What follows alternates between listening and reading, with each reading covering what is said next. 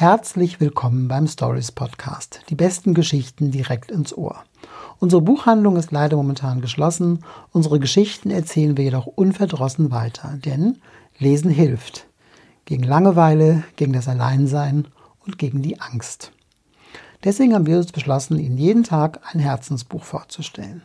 Mein Name ist Frank Menden und ich stelle Ihnen den Roman Der Anhalter von Gerwin van der Werf vor, erschienen im S. Fischer Verlag und übersetzt von Melanie Müller-Hase.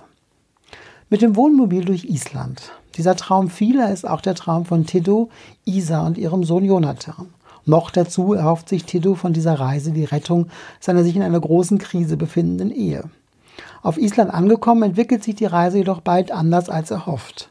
Erst begeistert von der Landschaft, machen sich doch immer mehr die kleinen Risse des Alltags bemerkbar.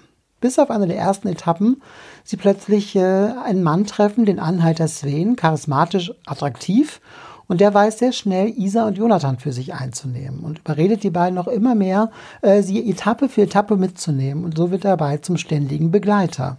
Für Tito ist dies eine große Herausforderung, die ihn bald an seine Grenzen bringt.